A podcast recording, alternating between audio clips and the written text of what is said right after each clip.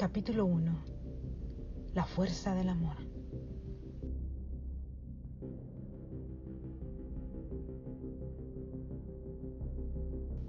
Las sirenas han silbado nuevamente.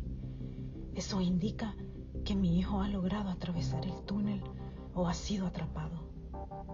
Las alarmas de la calle han sonado el toque de queda. Manifiesta que el sistema ha detectado desertor adjetivo que es dado a todas aquellas personas que violan el estado estricto de la nueva ley.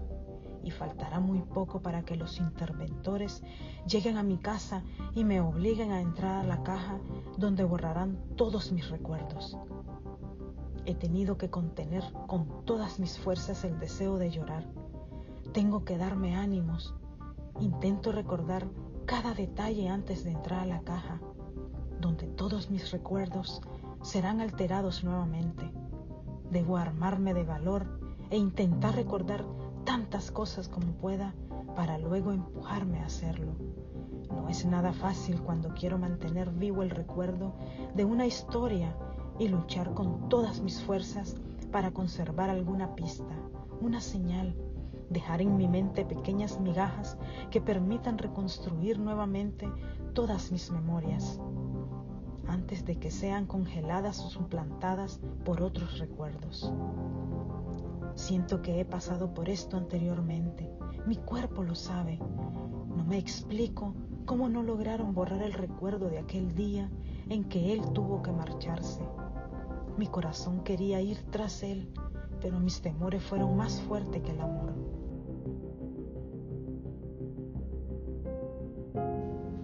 Aún recuerdo aquella noche cuando nos dimos el último beso antes de que atravesara el túnel.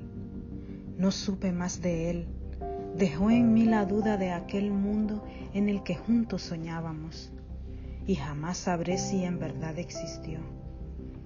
Lo único real que había dejado dentro de mis entrañas era el fruto de nuestro amor. Han pasado más de 17 años. En esta noche como ninguna otra, me he revestido de valor para poder mantener vivo el recuerdo de mi hijo que ha ido en la búsqueda de él.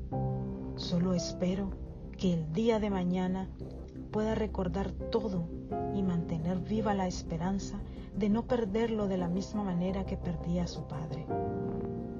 Mi hijo cursaba el último año de high school. Todas las mañanas tomaba su bicicleta para ir a clases. Emily, su novia, lo esperaba siempre con una sonrisa en el cicloparcadero para ingresar juntos al salón de clases. Mi hijo Joseph era un jovencito muy apuesto de 17 años.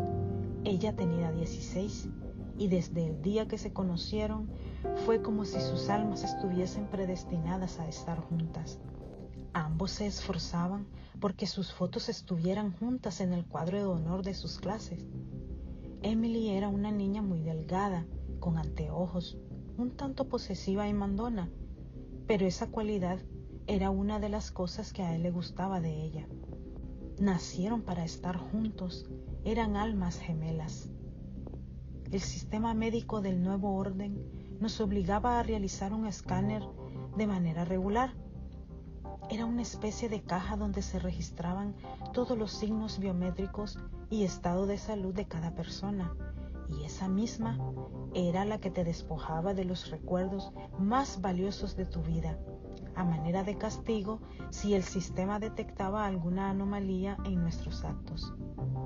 Después de la última pandemia, todos debían hacerlo obligatoriamente. De lo contrario, el sistema abriría una investigación enviando sus interventores al sitio de donde provenía la alarma. Eso daría lugar a un seguimiento profundo del caso y si en 48 horas el ciudadano no aparecía, el chip insertado se apagaría produciendo la muerte inmediata de la persona sin importar el lugar en donde estuviera. Este procedimiento lo hacían más que todo si los desertores eran jóvenes, ya que ellos eran mucho más valiosos para el sistema que los adultos que habían transitado los cuatro ciclos de vida determinada por el sistema. El mundo había cambiado y muchos habíamos crecido bajo esa nueva realidad. Todo lo que nuestros abuelos llamaban ciencia ficción, para nosotros, desafortunadamente, ahora era ciencia factual. Joseph, desde su nacimiento, había sido diagnosticado con un problema en las arterias coronarias. El empleo de un desfibrilador externo monitoreaba el ritmo cardíaco. Cuando el dispositivo detectaba un ritmo anormal, el aparato enviaba sus pulsos eléctricos y el sistema desde el centro médico regulaba vía Internet las palpitaciones. Este sistema único de salud alertaba y corregía todo mal funcionamiento en el cuerpo y activaba una vacuna que había sido implantada desde nuestro nacimiento y solo era activada ante cualquier amenaza de cualquier virus.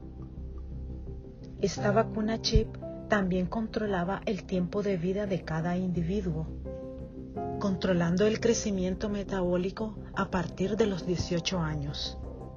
Cada persona tenía un tiempo estimado y cuando llegaba a la edad máxima que el sistema decretaba que eran 200 años, el chip era activado para quitar la vida. Cuando las mujeres decidían establecer una familia, se les permitía tener un máximo de dos hijos. Hasta el momento, todo marchaba bien.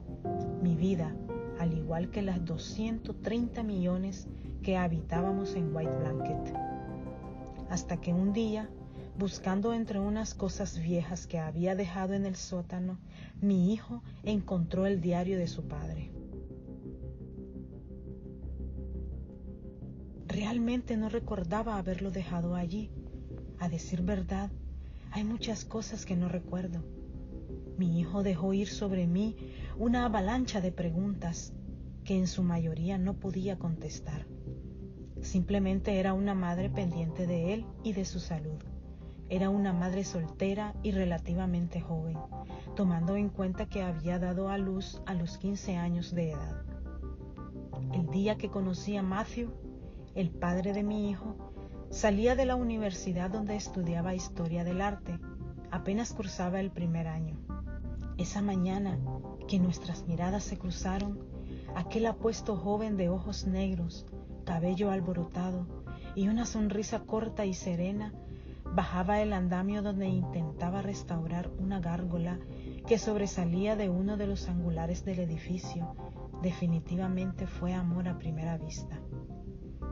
La noche que nos despedimos, quise decirle que esperaba un hijo de él pero no me pareció correcto intentar retenerlo de esa manera. Él ansiaba ser libre, descubrir ese mundo que había estado investigando durante años y no me sentí capaz de robarle su único sueño de buscar su libertad, escapar del sistema el cual sentía que lo mantenía oprimido.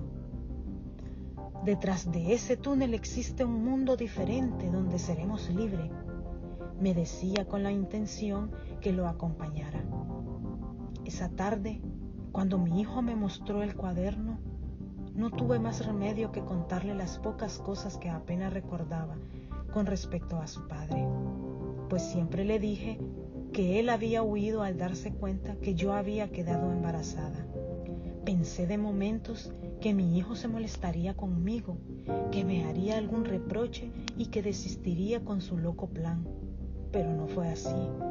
Solo se limitó a ver el mapa que conducía a ese túnel era tan parecido a él que no podía continuar con esa mentira de la mujer abandonada. Y fue en ese momento que mi hijo Joseph tomó la decisión de ir tras la búsqueda de su padre.